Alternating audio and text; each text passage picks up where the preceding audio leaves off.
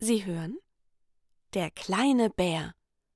Eine Geschichte von Martin Krefter und Tom Nentwich. Gelesen von Elena Marisch. Honig. Honig war das, was Benny der kleine Bär von ganzem Herzen liebte. Als er wieder seine Honigkammer aufsuchte, musste er feststellen, dass sein Vorrat zur Neige ging. Also machte er sich auf den Weg in den naheliegenden Wald, um sich wieder Honig zu beschaffen. Als er eine Lichtung betrat, fielen ihm einige Tiere auf. Die schienen in Schwierigkeiten zu stecken. Benny fiel auf, dass da auch ein starker Wolf, ein weiser Fuchs und eine intelligente Ziege waren.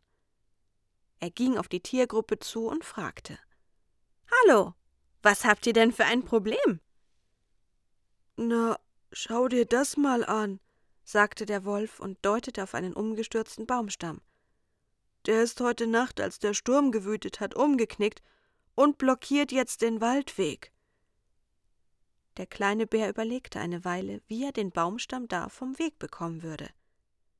Er lächelte und rieb seine Tatzen gegeneinander.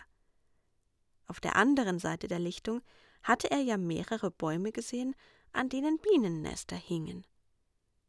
Benny ging auf die Nester zu und blickte zu den Bienen voraus, die fleißig arbeiteten. Er blieb einige Schritte vorher stehen, und seine Stimme erklang dunkel und ruhig. Hallo Bienen, ich benötige euren Honig.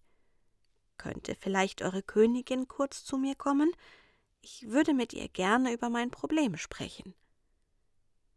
Schon kurz darauf kam die Bienenkönigin aus einem der Nester direkt auf Benny zugeflogen, landete auf einer gelben Blume neben ihm und forderte den kleinen Bären auf, ihr zu berichten.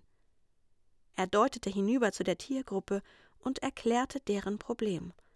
Und zum Schluss sagte er dann noch Und um das Problem zu lösen, benötige ich einen kleinen süßen Tropfen eures Honigs. Die Königin nickte ihm schließlich zu, hob ab und flog in ihr Nest zurück. Kurz danach kam sie erneut auf ihn zu. Fünf ihrer Kinder begleiteten sie. Die Königin stieß einen Pfeifton aus, und wie auf Kommando ließen die fünf Bienen in Bennys offenes Maul süßen Honig fallen.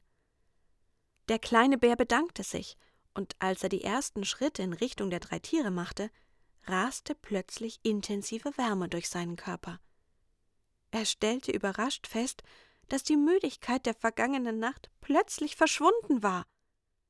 Er strahlte nun innere Ruhe, Kraft und Motivation aus und rannte überglücklich auf die drei Tiere vor dem blockierten Weg zu.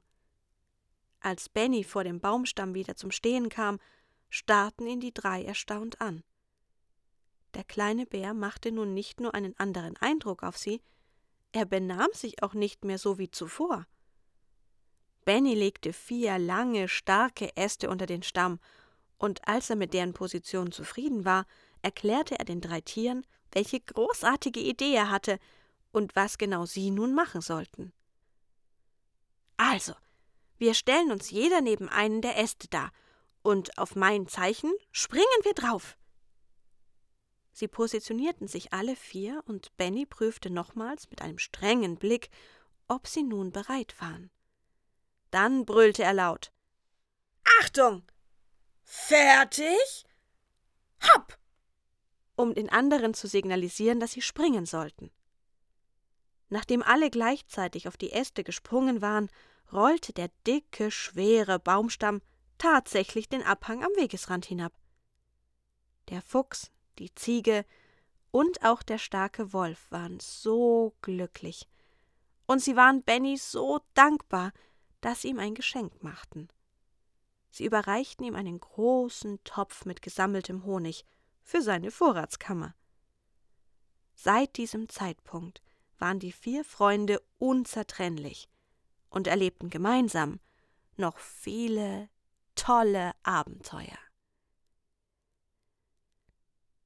Nachwort des Autors Diese Geschichte soll Freundschaft, Hilfsbereitschaft und Zusammenhalt vermitteln. Alles Gute